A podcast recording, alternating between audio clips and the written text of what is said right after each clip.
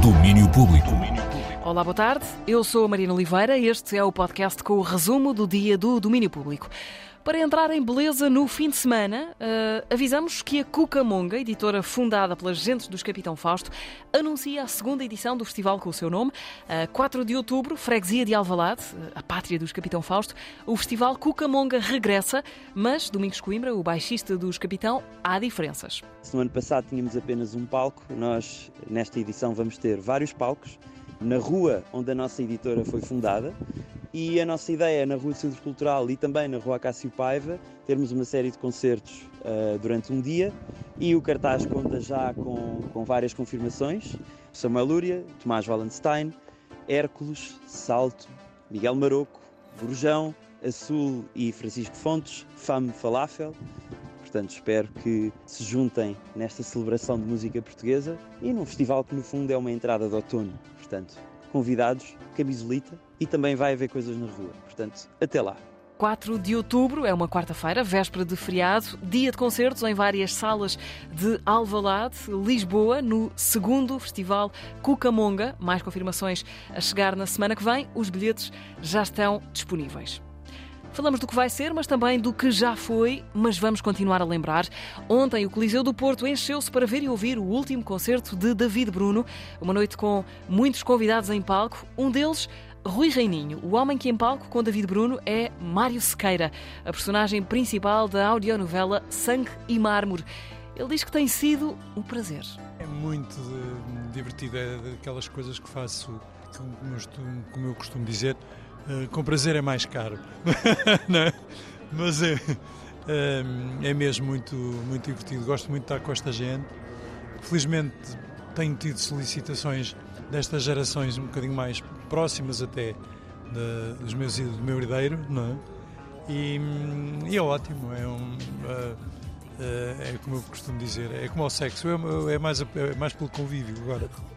Para ouvir amanhã no domínio público de fim de semana a reportagem completa no concerto de despedida temporária de David Bruno. E a partir de amanhã, no Batalha Centro de Cinema, também no Porto, começa o ciclo Às Voltas com Cronenberg, a mais completa retrospectiva de David Cronenberg em Portugal.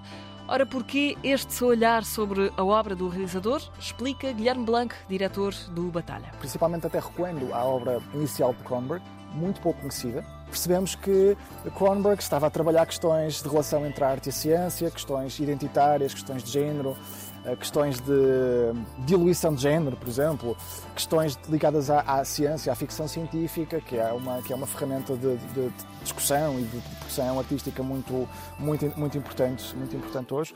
Eh, portanto, o que é que queremos com isto? Queremos mostrar a obra de Cronenberg, para além dos, dos filmes mais conhecidos de Cronenberg. Também achamos que é muito interessante o facto de muitos dos filmes de David Cronenberg não, não terem sido, sido vistos em cinema. Quantas pessoas é que viram o Videodrome em cinema? Amanhã às 9h15 há a sessão de Crimes of the Future, acompanhado por Tornar-se um Homem na Idade Média, de Isadora Pedro Neves Marques. São uh, alguns dos primeiros momentos do ciclo às voltas com Cronenberg, no Batalha, até 15 de dezembro, no Porto. E hoje começa a Festa do Livro na Amadora. Até domingo há uma programação livresca a acontecer na Biblioteca Municipal Fernando Piteira Santos.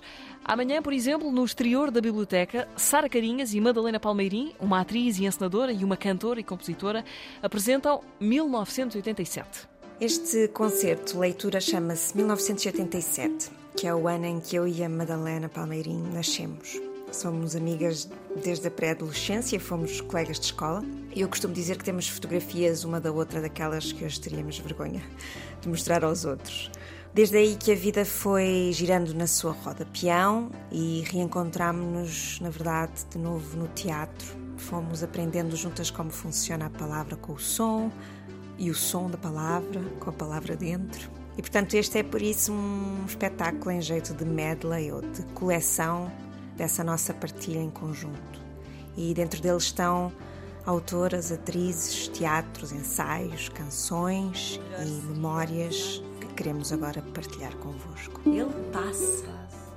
um ano e uma data que contam duas vidas. Concerto de leitura de Sara Carinhas e Madalena Palmeirim, amanhã, sábado, às sete da tarde, na Biblioteca Municipal Fernando Piteira Santos, eh, que é o centro de gravidade da Festa do Livro da Amadora, onde à noite há concertos gratuitos de Papillon e Dino Santiago, atuações a partir das nove e meia da noite no Parque Central, Estátua José Afonso, dois concertos eh, com Papillon e Dino Santiago com entrada livre.